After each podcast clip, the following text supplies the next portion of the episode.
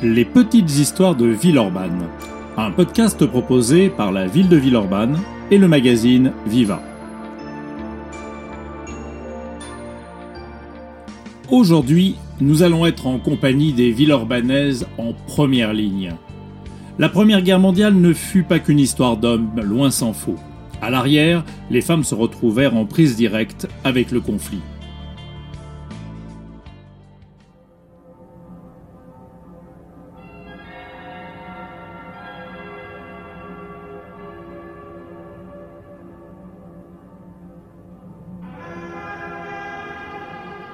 Le déclenchement de la guerre en août 1914 entraîne un choc majeur pour les villes urbanaises.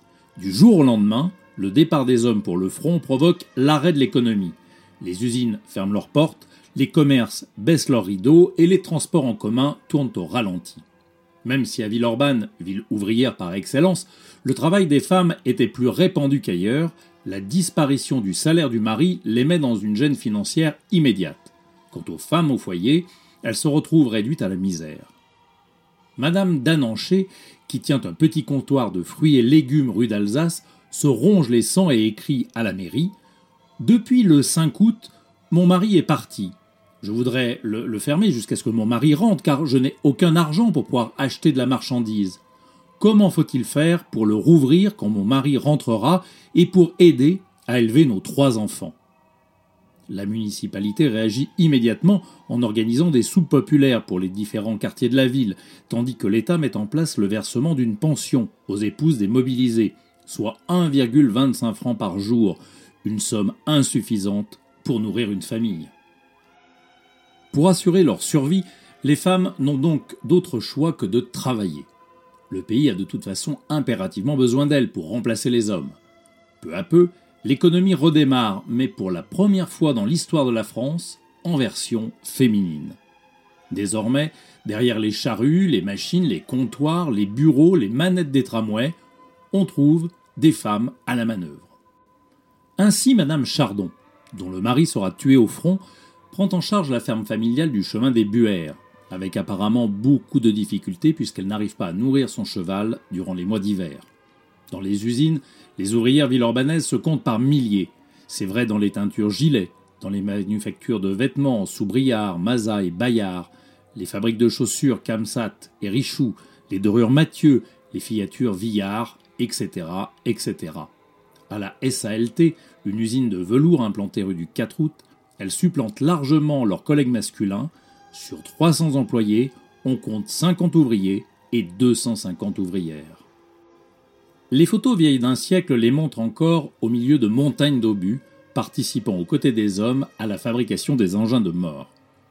Dans le nombre figure la jeune Bernadette Dem, à peine âgée de 18 ans, réfugiée d'un village du Nord, elle quitte chaque matin son logement des Charpennes pour rejoindre l'usine de l'Exposition, l'actuelle Grande Halle de Gerland, où travaille une armée de munitionnettes. Ces femmes élaborent également des uniformes et l'équipement des poilus.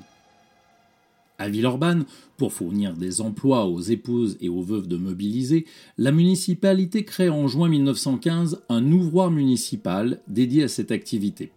Basé dans deux classes du groupe scolaire Émile Zola, l'ouvroir fait fabriquer à domicile des trousses, musettes, poches à cartouches, couvre-casques et surtout des vestes et des pantalons d'uniforme.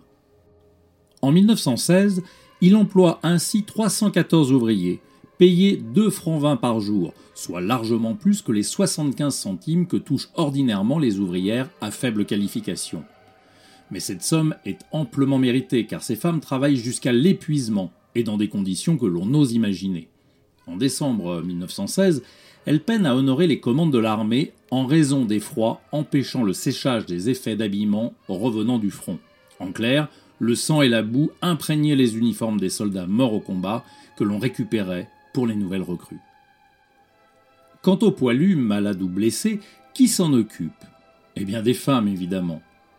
Pendant la durée du conflit, Villeurbanne abrite plusieurs hôpitaux militaires, dont celui de la rue Faïs. Ces archives listent des bataillons de blouses blanches issus de toute la région Rhône-Alpes. Valentine Anselmet, une infirmière venue de Bonneval dans le 73, recrutée le 14 avril 1917 pour 40 francs par mois, nourrie, logée, blanchie et chauffée à l'hôpital. Eudoxie Besson, de Quête en Beaumont, dans l'Isère, entrée le 15 février 1915. Agathe Matandi, une ville orbanaise, embauchée comme repasseuse jusqu'en 1916, et ainsi de suite sur des pages et des pages. Au total, l'hôpital Faïs embauche pendant la guerre de 14 114 femmes, dont 92 infirmières. Sans elles, et sans toutes leurs consorts mobilisés à l'arrière, les poilus n'auraient jamais pu combattre ni parvenir à la victoire. Pourtant, je vous le demande, combien de communes en France leur ont-elles élevé de monuments? Je vous propose d'arrêter un instant notre récit pour écouter un extrait d'un reportage de France Télévisions datant de 2018, dans lequel on entend Joanne Berlemont, responsable du service de la conservation du musée de la Grande Guerre, à Meaux. Elle parle du travail des femmes françaises durant la Première Guerre mondiale. Dès les premiers jours du conflit, le gouvernement appelle les femmes françaises à remplacer les hommes dans les champs pour assurer les travaux des moissons. À partir de 1915, on va faire appel aux femmes dans les administrations, mais aussi dans les usines de guerre.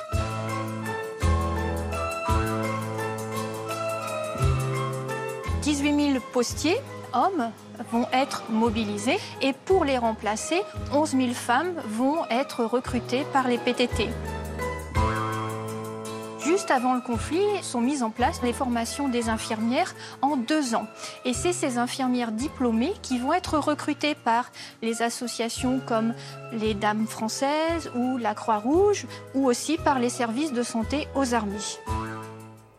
Conscientes du rôle fondamental qu'elles jouèrent durant la Première Guerre mondiale, les femmes attendaient un minimum de reconnaissance de la nation, ne serait-ce que l'égalité salariale, leur émancipation ou encore le droit de voter, toutes choses dont elles étaient alors privées.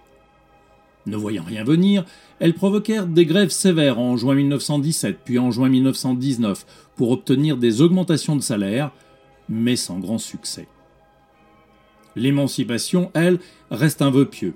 Si certaines épouses profitèrent de l'absence de leur mari pour quitter le foyer conjugal, les femmes voient leur rôle oublié sitôt l'armistice signé, y compris à Villeurbanne, où le personnel de l'hôpital Faïs, engagé pour la durée de la guerre, est licencié dès le 23 novembre 1918.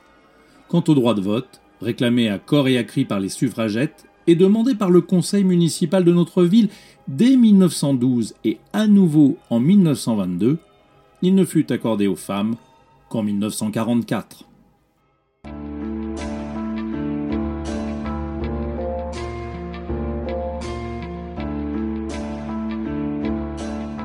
Ce podcast a été réalisé à partir du texte de l'historien Alain Belmont, texte initialement paru dans le numéro du magazine Viva de novembre 2018. Vous ne serez pas surpris si je vous dis que nous allons nous quitter une fois de plus en musique. Les chansons sur le conflit de 14-18 ne manquent pas, chansons qui donnaient du baume au cœur des soldats dans les tranchées. Mais c'est vers l'arrière que nous allons tendre l'oreille pour écouter cette complainte de Paul Delmet et Théodore Botrel dédiée aux mamans. Si la chanson date de 1895, elle faisait bien partie du répertoire que l'on fredonnait durant la Première Guerre mondiale pour célébrer les mères qui s'inquiétaient pour leur progéniture. Il s'agit ici d'une version récente que l'on doit à Enguerrand Dubroca et Yoko Ozawa.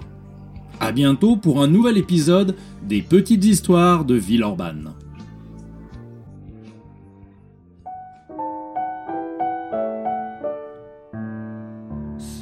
Les caresses maternelles, nous grandissons dans un doux nid, impatients d'avoir des ailes pour voltiger dans l'infini les méchants ingrats que nous sommes se meurent de terribles tourments. À peine sommes-nous des hommes, faisons souffrir les mamans. À peine sommes-nous des hommes, nous faisons souffrir les mamans.